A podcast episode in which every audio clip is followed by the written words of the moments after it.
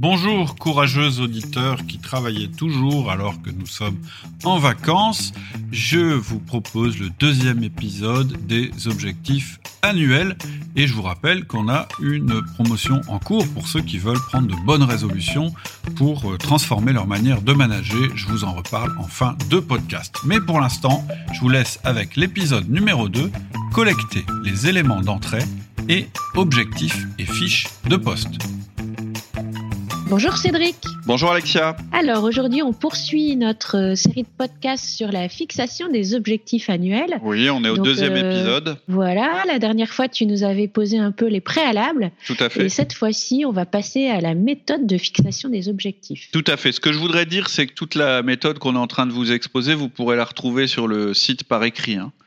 Donc euh, il suffit, il suffit de, retrouver le podcast sur le site et de cliquer euh, à droite sur l'icône boutique et vous pourrez retrouver euh, tout ce qu'on vous dit par écrit et, de manière structurée. Ça c'est bien pratique. Tout à fait. Donc là on est à la cinquième partie qui est de collecter les éléments d'entrée. Donc ce qu'on va voir là au cours de cet épisode, c'est en fait les éléments qui vont vous permettre de déterminer vos objectifs. Première étape, c'est de collecter les éléments d'entrée parce que la crainte qu'on a parfois, et je vais tout de suite vous rassurer là-dessus, c'est de pas savoir trop quoi mettre dans les objectifs annuels d'une personne. Et en réalité, je vous le dis en préalable, le danger, il n'est pas là. Le danger, il est inverse. C'est que vous leur fixiez trop d'objectifs.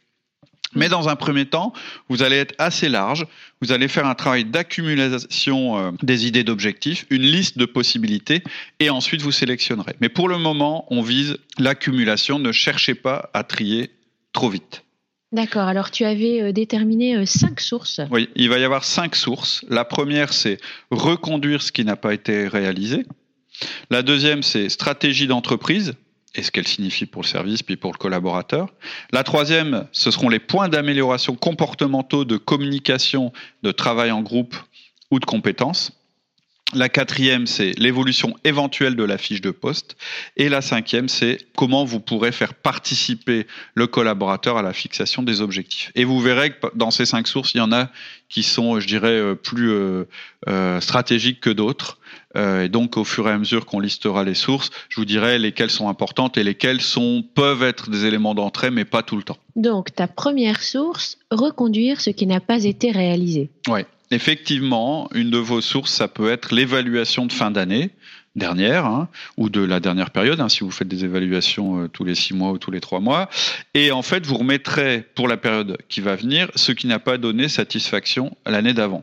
C'est un peu le même principe de ce qu'on fait quand on fait une, une revue de direction en qualité. Un des éléments d'entrée, ce sont les objectifs de l'année précédente.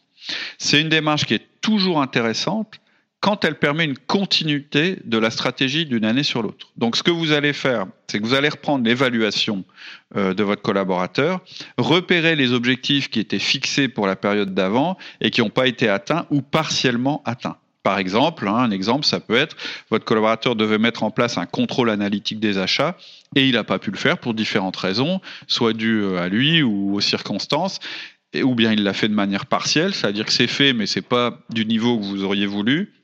Et si c'est toujours à l'ordre du jour, vous pouvez le remettre comme objectif. Bien sûr, à chaque fois, il faut vous interroger sur le pourquoi de la non-réalisation de cet objectif. Pourquoi ça n'a pas marché et pourquoi ça marcherait cette fois-ci. Il ne faut pas bêtement remettre ce que vous avez mis l'année dernière. Si ça n'a pas été réalisé l'année dernière, c'est qu'il y a eu des raisons pour ça et vous en avez certainement discuté lors de l'entretien euh, de fin d'année. Donc, la logique ici, pour cette source qui est ce qui n'a pas été fait euh, l'an dernier, ce serait qu'un objectif qui n'a pas été atteint devrait être reconduit l'année suivante. Mais c'est possible aussi que des circonstances puissent faire qu'on n'ait pas à remettre cet objectif. En particulier dans le cadre de la rupture euh, au niveau de la stratégie d'entreprise, par exemple. Ou parce que bah, finalement l'objectif, vous vous êtes aperçu qu'il n'était pas prioritaire. Donc, cette source, donc reconduire ce qui n'a pas été réalisé, elle n'est valable que s'il y a une grande continuité dans la stratégie de l'entreprise ou dans la stratégie du service dans lequel vous travaillez. Hmm. D'ailleurs, la deuxième source de données, c'est justement la stratégie de l'entreprise. Oui, alors ça, clairement, c'est la source la plus importante et que vous allez utiliser à chaque fois. C'est vraiment le plus important. Si vous deviez avoir qu'une seule source pour fixer des objectifs, ce serait celle-là. C'est indispensable que les objectifs que vous allez fixer à votre collaborateur soient absolument alignés avec ceux de l'entreprise, qui soient en fait une déclinaison de ceux de l'entreprise. Hein, je rappelle vos rôles primordiaux en tant que manager. Les deux plus importants, c'est de faire performer votre équipe et être un communicant à valeur ajoutée. Qu'est-ce que ça veut dire? Faire performer votre équipe, c'est donc obtenir des résultats en influençant le comportement de vos collaborateurs et influencer le comportement de vos collaborateurs, ça se fait en communiquant avec eux et en réunissant les conditions pour qu'ils obtiennent de bons résultats. Mais les bons résultats, qu'est-ce que ça veut dire? Bah, Ce sont justement les bons résultats par rapport aux objectifs de l'entreprise. Donc vous devez être capable de prendre ces objectifs d'entreprise et de les décliner sur votre service et ensuite les décliner sur chacun des membres de votre équipe. Mais c'est pas tout c'est pas juste du copier-coller que vous devez faire. Vous devez être davantage qu'une simple courroie de transmission dans l'entreprise. On en a déjà parlé à de nombreuses reprises. Votre job en termes de communication, ça consiste pas bêtement à répéter ce que vous demande la direction, c'est beaucoup plus. Vous devez enrichir le message, vous devez lui donner du sens. En fait, vous devez être capable de donner des perspectives à vos équipes. Et par exemple, hein, on peut vous demander euh, des choses difficiles, comme par exemple de réduire les coûts ou même les équipes, et vous devrez être capable d'en faire quelque chose de motivant euh, pour vos équipes. C'est pas évident hein, comme travail, mais voilà, c'est pour ça que vous êtes là.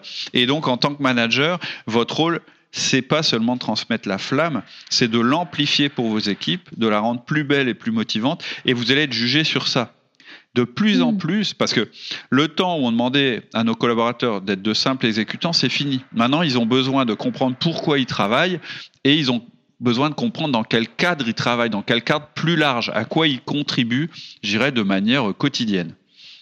Hmm. Mais alors, quel est le rapport avec les objectifs? Ah bah le rapport, il est évident, c'est que vous ne pourrez pas fixer d'objectifs cohérents si vous ne connaissez pas parfaitement la stratégie de l'entreprise ou au minimum ce qu'on attend de votre service ou de votre département. Et ça, c'est pas mm. seulement en termes de chiffres, mais aussi de stratégie et de sens, de signification. Donc, plus vous serez informé et proche de votre direction, plus il vous sera facile de décliner les objectifs qui sont fixés euh, pour l'année qui arrive. Et l'autre avantage, c'est que vous saurez d'autant mieux donner du sens aux objectifs de vos collaborateurs. C'est pour ça que cette source, la stratégie d'entreprise, c'est la plus importante. On verra par la suite qu'on va essayer de fixer des objectifs chiffrés, les plus précis possibles.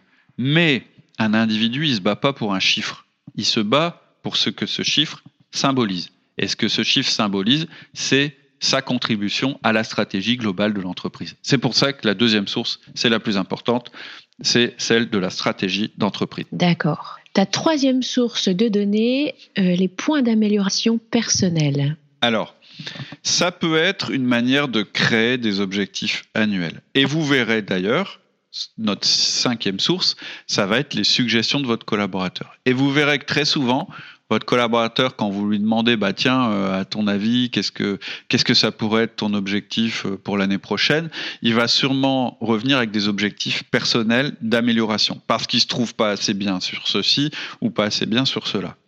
Mais là, je vous mets un petit peu en garde c'est pas tout à fait du, niveau des objectifs liés à la stratégie de l'entreprise. Je dirais que c'est même pas du tout au même niveau. Tu voulais aussi nous inviter d'ailleurs à pas confondre les objectifs et le coaching. Voilà, c'est là que c'est là que la différence se situe. En tant que manager, vous êtes garant des compétences de vos collaborateurs et de leur progression.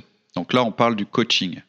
Est-ce que pour autant, il faut faire du coaching un objectif annuel? A priori, je dis non, parce que c'est de l'ordre du quotidien et du normal. Il peut y avoir des exceptions. Hein. Par exemple, une personne qui est vraiment très très mal organisée et dont euh, la, désorganisation euh, pose des problèmes aux performances de l'équipe, vous pouvez avoir envie de mettre ça comme objectif, parce qu'en réalité, finalement, cette chose qui est le facteur limitant de votre équipe, ça devient un objectif pour l'équipe, parce que c'est ça qui empêche l'équipe de, performer par rapport euh, à la stratégie de l'entreprise ça a une influence mm. sur les objectifs de l'équipe. D'accord. Euh, tu avais une autre mise en garde, c'était de faire très attention à ne pas confondre les moyens et les résultats. Tout à fait. Un objectif, c'est un résultat, c'est pas un moyen. Mieux s'organiser, par exemple, si c'est euh, quelque chose que votre collaborateur veut améliorer, c'est un moyen, c'est pas un résultat. Donc il faut toujours que vous recherchiez la finalité de ce que vous demandez à votre collaborateur.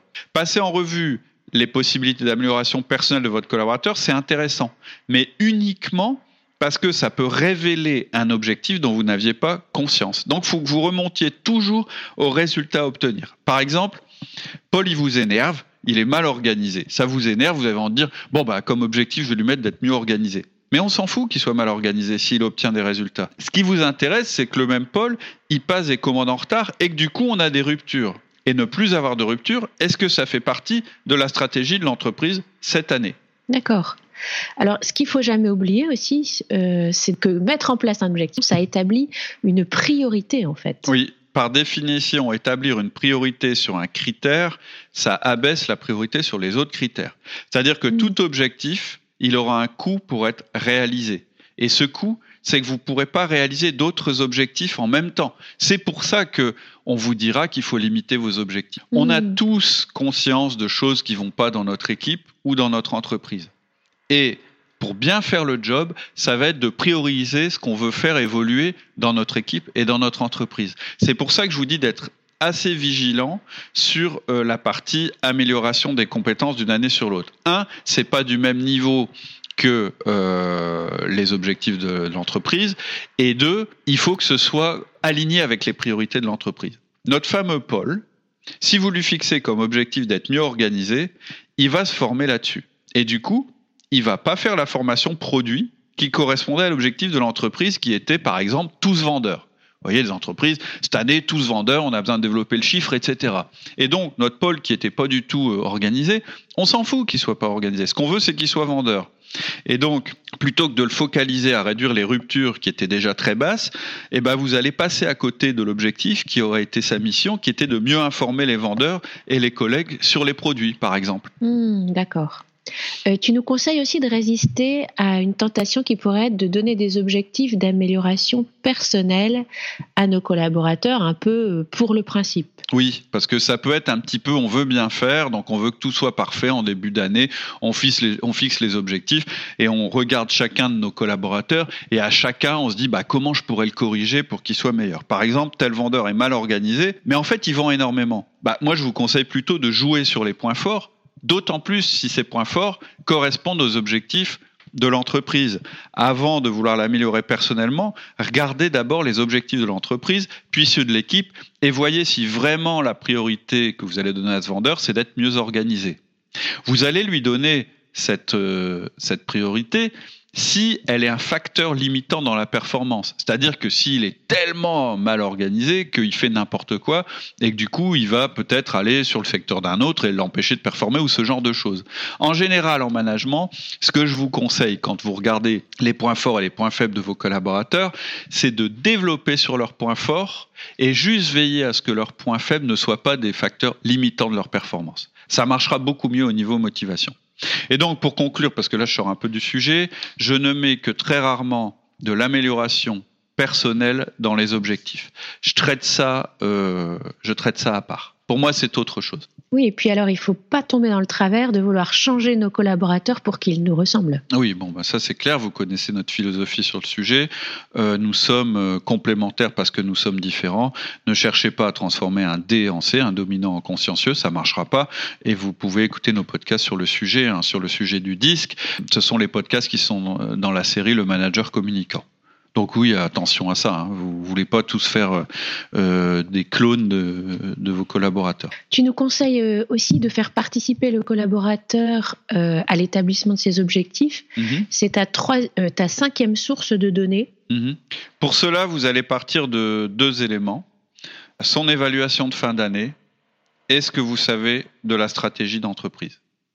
Mm parce qu'en fait, c'est les deux éléments. Je vous ai dit tout à l'heure, votre collaborateur, il va avoir tendance à partir de lui, et c'est tout à fait naturel et normal.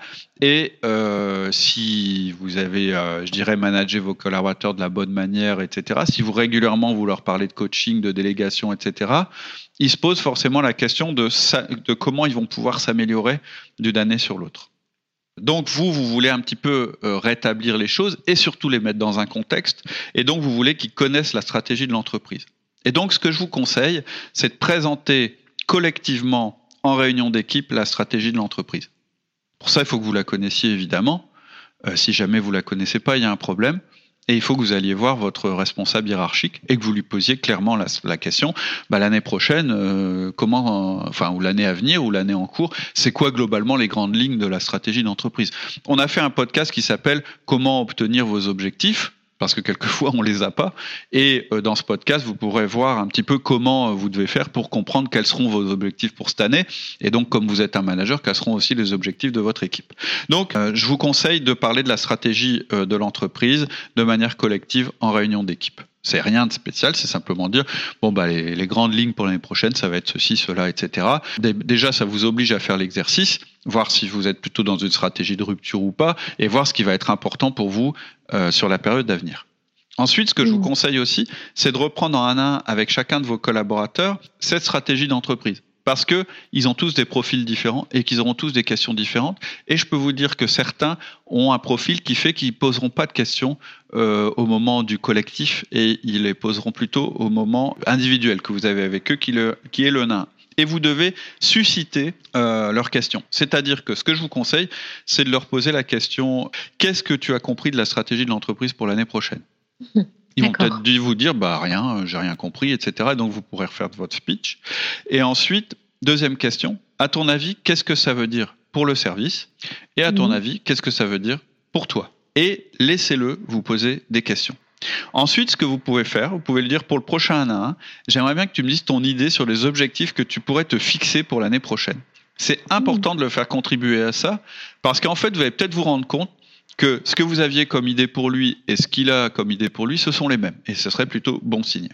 Et c'est là, je vais juste vous en remettre une petite couche sur la rémunération, et c'est là que c'est compliqué si la rémunération est liée à ça. Parce qu'il aura toujours en tête de ne pas, se fixer des objectifs trop élevés qu'il ne pourrait pas atteindre. Voire même ah. des objectifs qui sont en fait inférieurs à sa performance en se disant comme ça, je vais réussir. Et c'est ça le problème de la rémunération des objectifs dans l'entreprise. C'est qu'en fait, c'est un leurre pour tout le monde.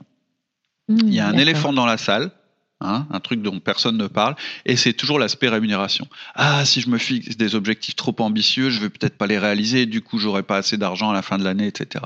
Alors que si vous détachez les deux choses, vous allez voir que les personnes elles vont être vraiment motivées par leur objectif et pas par l'argent que ça va leur rapporter. Mmh, ok. Euh, mais au fait, Cédric, il me semble que tu nous avais annoncé cinq sources. Euh, et, que là, tu n'en as cité que quatre. tu nous as pas parlé de la fiche de poste. Tout à fait. Il faut l'utiliser pour fixer les objectifs? En fait, je vous ai présenté ces sources de données et je vous ai bizarrement pas parlé de la fiche de poste. Et en fait, les missions du poste, elles sont pas forcément liées aux circonstances de l'année. Et donc, les objectifs, eux, ils sont plus liés à ce qui se passe cette année dans l'entreprise. Donc, concrètement, la fiche de poste, faut quand même que vous la regardiez parce que ce sont les missions normales du poste, mais a priori, elle ne constitue pas une bonne source pour fixer les objectifs de l'année. Il y a bien sûr des exceptions. Oui, parce que d'abord, une fiche de poste peut évoluer. Tout à fait. Et elle doit même être remise en cause chaque année. Et il est possible que le poste de votre collaborateur évolue en fonction des besoins de l'entreprise. Et dans ce cas, effectivement, ça peut générer un objectif pour ce collaborateur. Mais encore une fois, si vous êtes parti de la stratégie de l'entreprise pour cette année, vous êtes probablement retombé sur ce même objectif. Et donc, en fait, quand vous regardez la fiche de poste, c'est plus pour vérifier qu'elle est, pour boucler les choses, en fait, pour être sûr que vous êtes cohérent. Imaginons que l'entreprise change de modèle. Tout d'un coup, eh, c'était euh, une direction à deux têtes, l'une commerciale et l'autre technique. Vous passez tout d'un coup à une direction à une tête, le directeur technique. Donc, il va se retrouver responsable des ventes de son secteur aussi. Donc son poste va évoluer, donc il va devoir se former, donc il va devoir prendre des responsabilités, mais un de ses objectifs sera par exemple un niveau de chiffre d'affaires et un niveau de rentabilité. Donc ce qui compte, c'est qu'avec cette nouvelle organisation, le chiffre reste stable et que la rentabilité augmente par exemple. D'accord. Et même si on ne change pas de fiche de poste, on va quand même juger la personne sur ses missions. Hein. Oui, oui, oui, de toute façon. Ce que je voulais vous dire, c'est simplement, regardez la fiche de poste, mais c'est aussi juste pour voir si elle est toujours alignée avec la stratégie de l'entreprise. C'est un petit peu la voiture balai. Et ce que tu dis, c'est vrai. Là, ça ne veut pas dire que la personne ne sera pas jugée sur ses missions pendant l'année. C'est évident, évident que ces missions de base qui sont dans sa fiche de poste doivent être bien remplies. Mais les objectifs, je dirais que c'est autre chose. C'est un petit peu la couleur qu'on va donner à l'année. Même s'il est évident, je le répète, hein, je suis d'accord avec toi, que la personne doit pas ne doit pas négliger les aspects basiques de sa fonction pour aller réaliser un objectif. C'est pour ça que même si j'en ai pas forcément parlé dans les sources, vous allez quand même regarder la fiche de poste. C'est le moment de la regarder parce que les nouveaux événements, la nouvelle stratégie peut faire que ça évolue. Et dans ce cas-là, vous êtes dans une phase de transition. Et donc, dans les objectifs, il y a des choses qui seront en réalité les composantes de la future fiche de poste de la personne.